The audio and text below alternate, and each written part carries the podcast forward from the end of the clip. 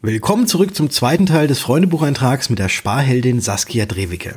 Wenn du den ersten Teil noch nicht gehört hast, dann hüpf jetzt sofort mal in deiner Podcast-App eine Episode zurück und hör dir das an, weil jetzt geht es weiter mit der Frage aller Fragen. Hallo, ich bin Patrick. Mit dem virtuellen Zukunft für Finanzberatung Tourbus bin ich quer durch die Republik unterwegs, immer auf der Suche nach interessanten Gesprächspartnern aus einer der wohl spannendsten Zukunftsbranchen. Mit dabei natürlich das Zukunft für Finanzberatung Freundebuch und das werden wir jetzt gemeinsam ausfüllen. Auf geht's!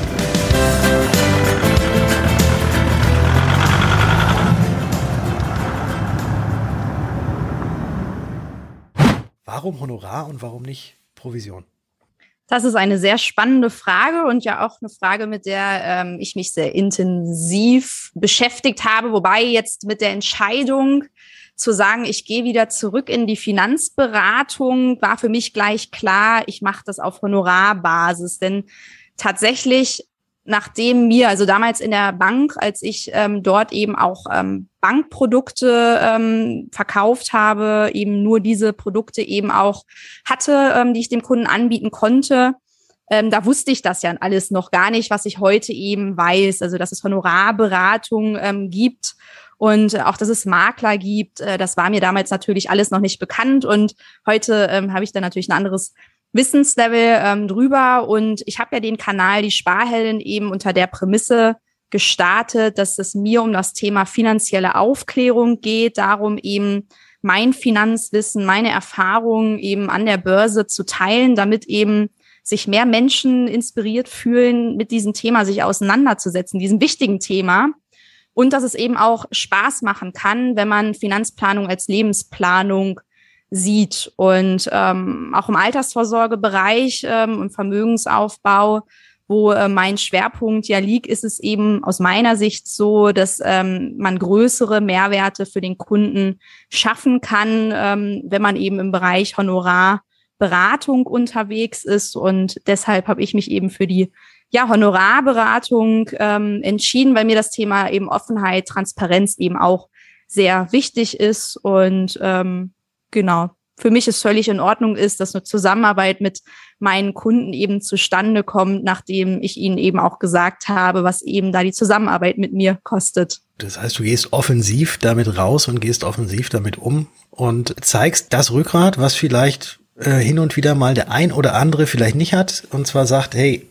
guck mich an, ich habe Ahnung davon, ich weiß, wovon ich spreche und das ist auch etwas wert. Absolut, denn das Thema finanzielle Bildung ist ja etwas, was in unserer Gesellschaft äh, nur wenig stattfindet. Also es wird in Schulen kaum vermittelt, es wird, selbst wenn man BWL studiert, an Universitäten bekommt man nicht erklärt, wie eine private Finanzplanung funktioniert. Ich kann eine Bilanz lesen, wenn ich das verstanden habe aber ähm, die Unternehmensbilanz eben und nicht die private ähm, Bilanz. Und insofern gibt es da eben enormen Aufholbedarf, was das Thema finanzielle Bildung angeht. Und man sagt ja so schön, Wissen ist Macht. Und gerade auch in unserer heutigen Informationsgesellschaft ist eben Wissen und Know-how auch was wert. Und wenn es eben um dieses kritische Thema, auch Altersvorsorge und Vermögensaufbau geht, wo es darum geht, eben ja, genug Geld zu sparen oder eben auch mittlerweile mit dem Marktumfeld, das wir haben, zu investieren, damit ich eben meine großen Träume und Wünsche und Ziele im Leben erfüllen kann und eben den Lifestyle auch leben kann. Ähm, da finde ich es völlig legitim, eben auch für dieses Wissen, das Know-how, äh, was man eben hier dann als äh, Finanzberater an seine Kunden weitergibt, eben auch entsprechend vergütet zu werden. Und ich glaube auch, wenn man das so an seine Kunden kommuniziert und transparent macht, was da die Vorteile sind, äh, dass dann auch die Kunden bereit sind, eben entsprechende Honorare zu zahlen. Wenn sie denn wissen, dass es diese Alternative gibt. Jetzt ist dir die finanzielle Bildung wichtig. Du gehst nach außen, klärst auf, bietest natürlich auch sehr viel Gratis-Content oder Gratis-Inhalte. Du hast einen eigenen Podcast, der übrigens auch die Sparheldin heißt. Also bei dir, Sparheldin, überall, egal, einfach mal googeln, da findet man die Saskia mit allem. Hast du denn ähm, von den vielen Reisen, die du gemacht hast, hast, hast du da jetzt auch in den verschiedenen Ländern ähm, eben auch so ganz große Unterschiede gesehen, äh, gerade im Vergleich zu Deutschland, dass da doch die Altersarmut tatsächlich oder allgemein sehr viel Armut herrscht? Oder äh, sagst du, ach ja, ich war eigentlich so in den Ländern, da ging's? Also die kann man jetzt aus verschiedenen Perspektiven äh, beantworten, die äh, Frage. Also ich fange mal an. Grundsätzlich sehe ich keinen großen Unterschied, wenn wir über das Thema finanzielle Bildung sprechen. Äh, auch gerade, ich habe ja sehr viel mit anderen ähm, Expats äh, von jeglichen Ländern eben zu tun. Finanzielle Bildung ist überall ein Problem.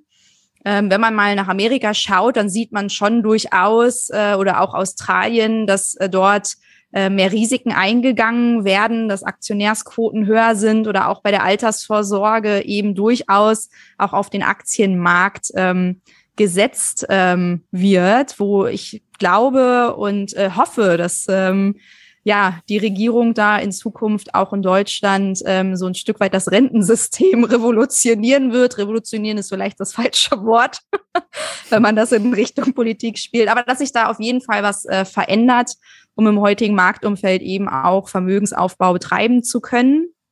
Also das ist so einmal der erste Part meiner Antwort.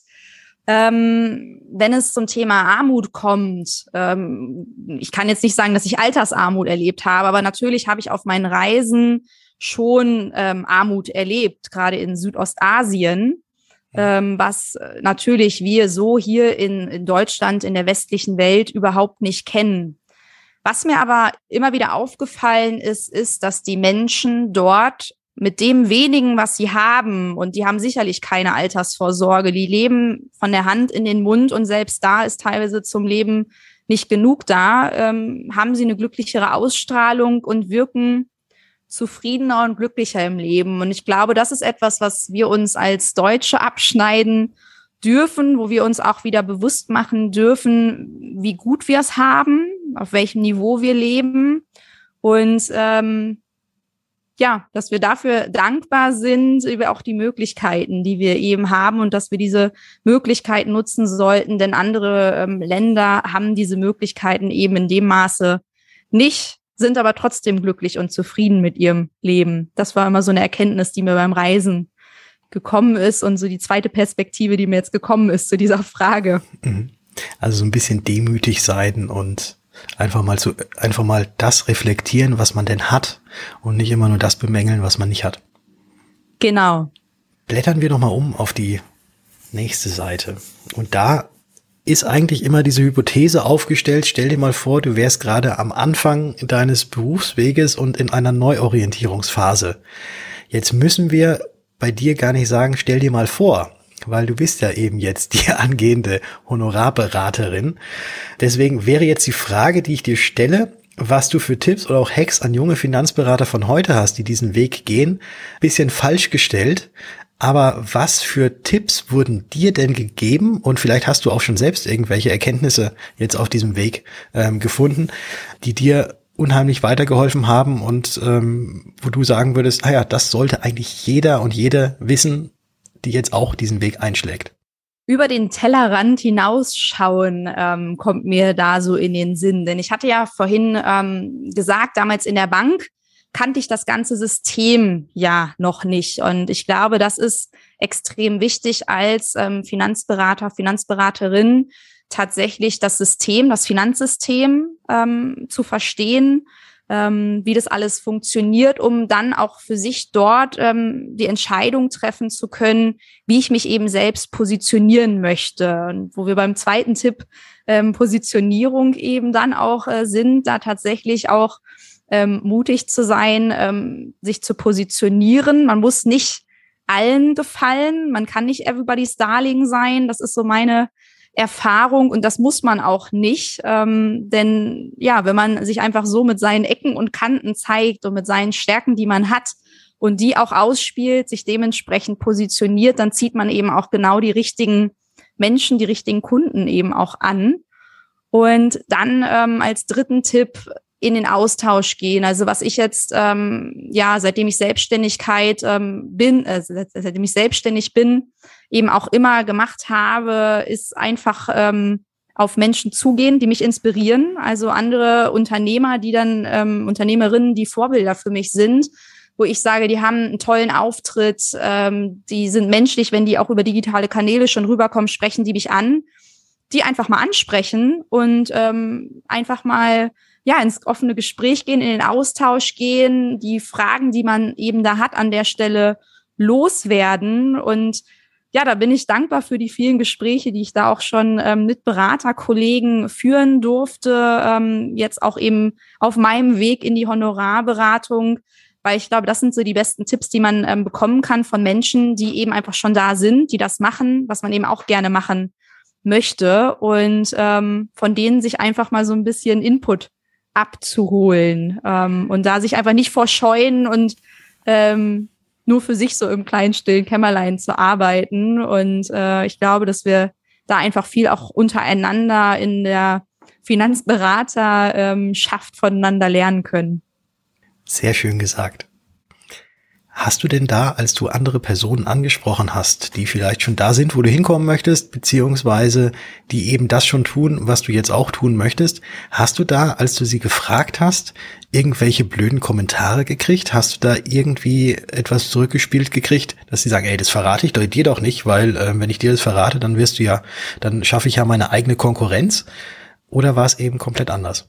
Ganz und gar nicht. Also die, die ich angesprochen habe, ähm, waren sehr offen, mit dir, mit mir in Austausch eben zu gehen. Und also ich war total überrascht über die tollen Gespräche auch. Also ich habe das natürlich auch bin mit der Erwartungshaltung reingegangen. Also ich glaube auch immer, dass das ähm, ja, man sagt ja immer, so wie es in den Wald hineinruft, so schallt es auch wieder zurück. Das heißt, die eigene Einstellung ist auch ganz wichtig. Und wenn man selbst da offen ist und selbst auch offen ist, seine eigenen Erfahrungen zu teilen, ähm, jetzt war es in dem Fall sicherlich so, dass ich natürlich oft auch mit Menschen gesprochen habe, die ähm, mehr Erfahrung, mehr Lebenserfahrung als ich mitbringen. Ähm, nichtsdestotrotz, so aus meiner ähm, Marketing-Schiene kann ich natürlich auch immer wiederum Erfahrungen teilen und ich glaube, jeder kann irgendwie was dazu beitragen. Und wenn man mit der Haltung erstmal in so ein Gespräch reingeht und das nach außen strahlt, dann habe ich es noch nie erlebt, ähm, dass da irgendjemand ähm, verschlossen war, ähm, Informationen zurückgehalten hat, sondern dass das wirklich sehr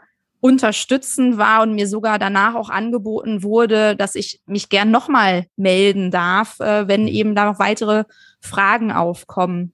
Also mhm. diese Angst, glaube ich, die viele haben, ähm, diesen Schritt zu wagen, auf andere zuzugehen und nach Hilfe zu fragen oder eben einfach auch sich auszutauschen, würde ich sagen, ist unbegründet an der Stelle. Das ist ja sehr schön, dass du diese Erfahrung gemacht hast. Äh, geht mir nämlich ähnlich. Auch ich, wenn ich irgendwelche Fragen habe und einfach mal zu jemandem gegangen bin, der es eventuell hätte wissen sollen oder müssen. Auch da habe ich bisher eigentlich dann immer eine vernünftige Antwort gekriegt und wurde nie irgendwie schon von vornherein irgendwie abgewiegelt und gesagt, nee, nee, nee, nee, da, äh, ich, ich, ich verrate dir meine Geheimnisse, nicht in Anführungszeichen Geheimnisse.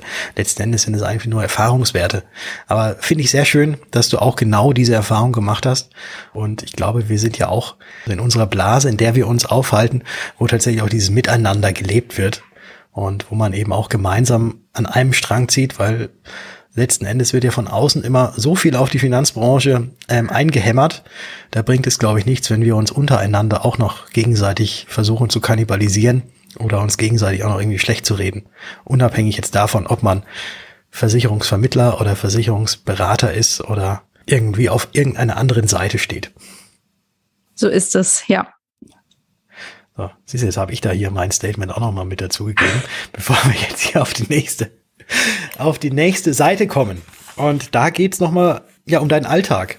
Wie sieht denn so dein Alltag aus? Ich weiß, du stehst morgens auf und machst dir einen Kaffee als kleiner Barista und da dann natürlich schön mit Milch und einen schönen Milchschaum mit so kleinen Milchblasen und keine großen drin. Aber wie, wie sieht so dein, dein Arbeitsalltag als digitale Unternehmerin denn so aus? Also viele haben sicherlich das Bild im Kopf, was mir auch schon wieder gespiegelt wurde, hier als digitale Unternehmerin in Portugal äh, lebend, mache ich so zwei, drei Termine am Tag und dann geht's ab an den Strand. Mhm. Das ist sicherlich mein Zielbild. Also wenn ich könnte, würde ich jeden Tag am Strand, äh, wenn Sonne scheint, auch verbringen. Äh, ich probiere das auch, also in meine Unternehmerwoche tatsächlich ähm, mindestens einmal die Woche an Strand zu gehen, wenn nicht sogar auch zweimal auf jeden Fall im Sommer dass man das auch nutzt. Äh, grundsätzlich ist mein Tag aber natürlich auch arbeitsreich. Also ich stehe erstmal so zwischen halb neun und neun auf, relativ spät äh, mhm. für viele. Ähm, oftmals bekomme ich gesagt, Mensch, Saskia, also wenn du aufstehst, ist bei uns schon Mittag, wenn du Guten Morgen sagst. aber auch diese Freiheit ähm, habe ich mir eben ja, raus, äh, nee, rausgenommen, seitdem ich eben selbstständig bin, nach meinem Biorhythmus zu arbeiten. Also erstmal da aufstehen, morgens meinen Cappuccino trinken. Die erste Stunde ist mir morgens immer heilig. Da äh, mache ich für mich so, ja, ähm, Content-Konsum, ähm, wie ich, was mich so interessiert, sei es jetzt ein Podcast hören oder irgendwas lesen. Ähm, Hauptsache, mein Morgen startet entspannt, ohne Stress. Mhm. Und ja, dann arbeite ich in der Regel eben gerne hier aus meinem Homeoffice ähm, heraus, wenn ich jetzt nicht gerade mein Office in ein Coworking Space oder in ein Café verlege. Meistens bin ich tatsächlich zu Hause, arbeite viel an meinen ähm, Projekten, also an äh, auch viel strategischen Themen. Meine Arbeit ist sehr konzeptionell und strategisch. Und äh, ja, jetzt äh, mittlerweile aber natürlich durch die Entscheidung eben auch hier ähm, das Finanzcoaching mit der Sparheldin in eine Finanzberatung auszubauen, äh, nehmen natürlich auch die Termine zu. Also ich habe so ein Misch aus ähm, Konzeption, strategische Arbeit und eben auch ähm, Terminen mit Menschen, mit äh, ja, netten und lieben Menschen, die mich auch erfreuen in meinem Arbeitsalltag, weil äh, so die ersten Jahre meiner Selbstständigkeit waren dann doch irgendwie sehr, wenn man rödelt so in seinem Solopreneur-Mode irgendwie rum. Mhm. Da bin ich äh, auch sehr dankbar drum, dass ich mittlerweile dann doch auch häufig in Kontakt mit anderen bin. Und Dementsprechend geht mein Tag relativ lang. Also dadurch, dass ich halt erst, also mir die Freiheit rausnehme, erst so zwischen 10 und 11 anzufangen zu arbeiten, arbeite ich dann auch äh, ähm, gut mal bis äh, 22, 23 äh, Uhr. Und wenn ich richtig über die Stränge schlage, voll in der kreativen Phase, vielleicht auch mal bis 0 Uhr. Mhm. Ähm, Versuche mir das aber auch so ein bisschen einzuteilen, weil meistens natürlich Freunde nicht den gleichen Arbeitsrhythmus haben wie ich, dass ich mir auch tatsächlich Abende frei halte, ähm, an denen ich nicht arbeite oder an denen ich dann so ein Afterwork Beach Day mache. Wie hältst du das Ganze denn dann, wenn du jetzt so Beratungsgespräche führst?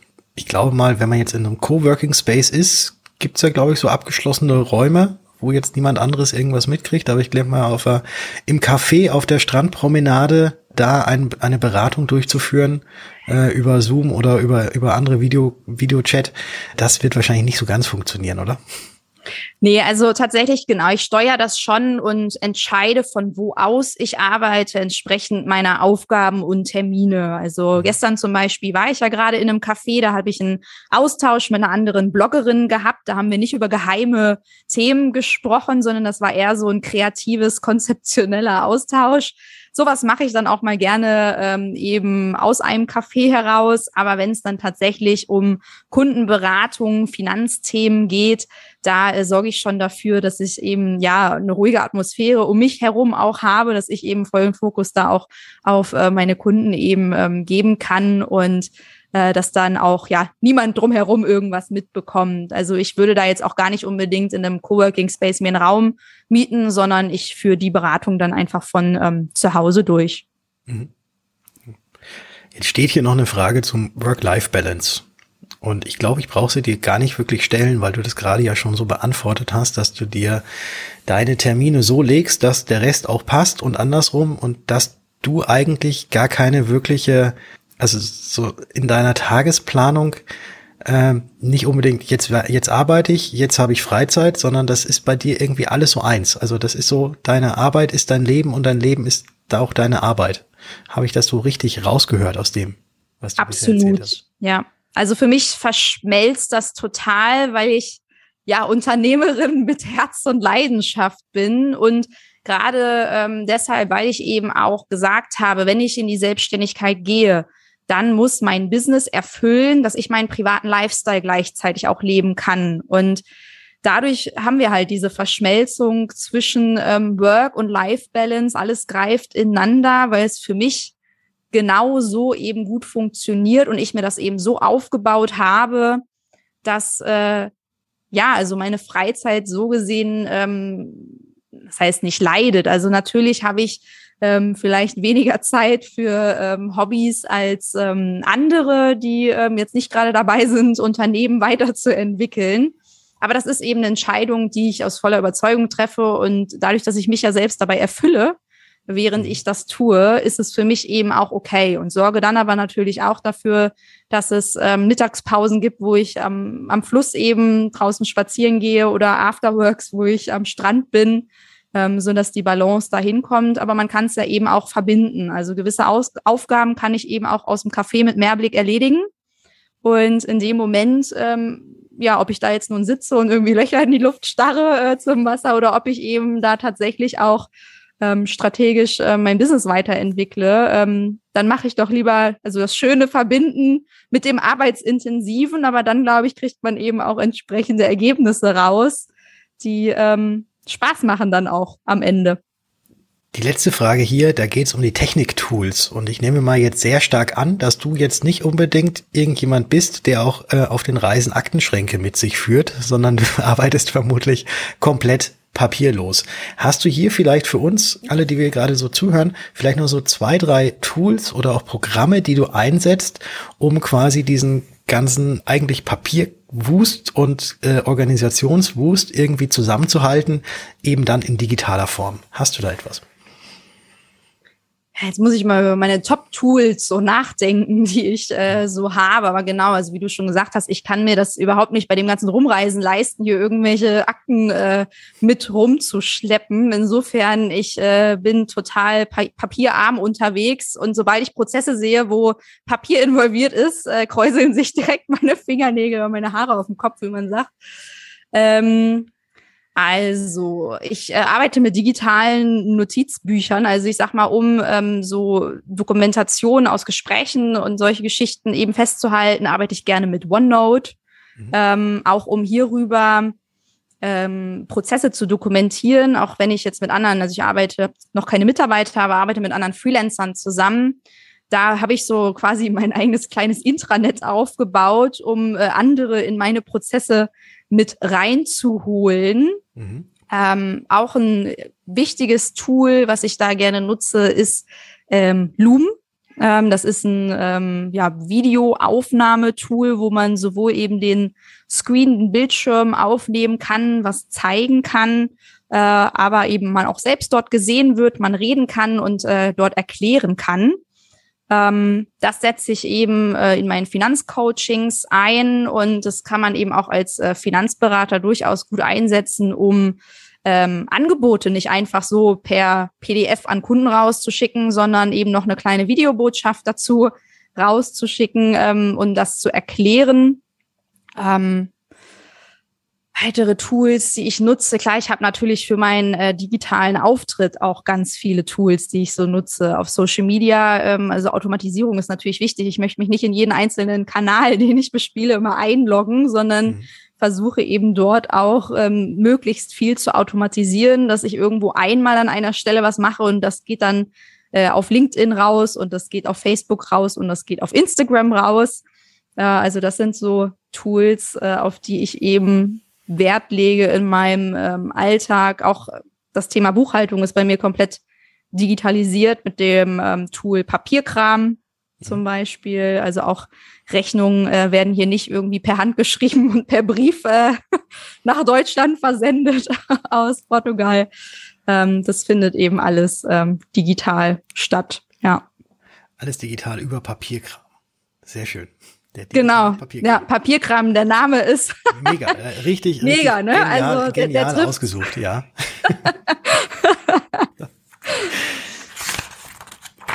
Und jetzt sind wir auf der letzten Seite des Freundebuches.